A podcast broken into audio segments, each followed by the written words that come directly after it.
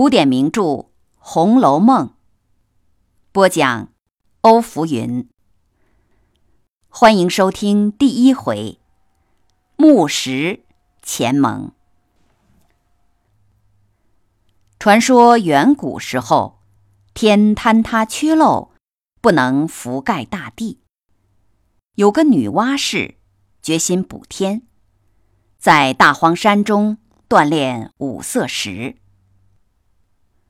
共炼成石头三万六千五百零一块，女娲氏只用了三万六千五百块，就把天补好了。最后，单单剩下一块顽石没有用，被丢弃在青埂峰下。谁知这块顽石经过锻炼之后，已通灵性，自去自来，可大可小。他怨自己不能补天，日夜哀叹。一天，他来到天宫警幻仙子处。那仙子知道他有些来历，便留他做了赤霞宫神瑛侍者。再说，这西方灵河岸边，有株绛珠仙草，生得十分的婀娜可爱。神瑛侍者又每天用甘露浇灌，仙草因此脱去草胎木质，修成女体。由于没有报答浇灌之恩，绛珠仙子常说：“我受了他浇灌之恩，没什么报答的。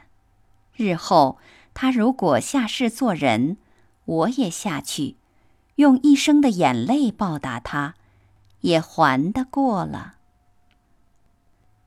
这就是神瑛侍者和绛珠仙子木石前盟的故事。后来，神瑛侍者下世在金陵贾府，一出生嘴里便衔了一块五彩晶莹的玉，上面还有许多字。所以取名宝玉。由于出生的奇异，祖母爱如珍宝。周岁那年，父亲贾政要试他将来的志向，便按当时抓周的风俗，摆了很多东西让他抓。谁知道他伸手只抓些脂粉钗环玩弄。贾政便不喜欢，说：“将来不过是酒色之徒。”说来又奇，这宝玉长到七八岁时，虽然淘气异常，但聪明乖觉，百个不及他一个。说起话来也奇，他说：“女儿是水做的骨肉，男子是泥做的骨肉。”我见了女儿便清爽，见了男子，便觉浊臭逼人。那绛珠仙子投胎在苏州林府，乳名黛玉。父亲林如海是严正御史，母亲贾敏是贾赦、贾政的妹妹，所以宝玉和黛玉是嫡亲的。姑表兄妹，感谢收听《红楼梦》第一回木石前盟，欢迎继续收听第二回。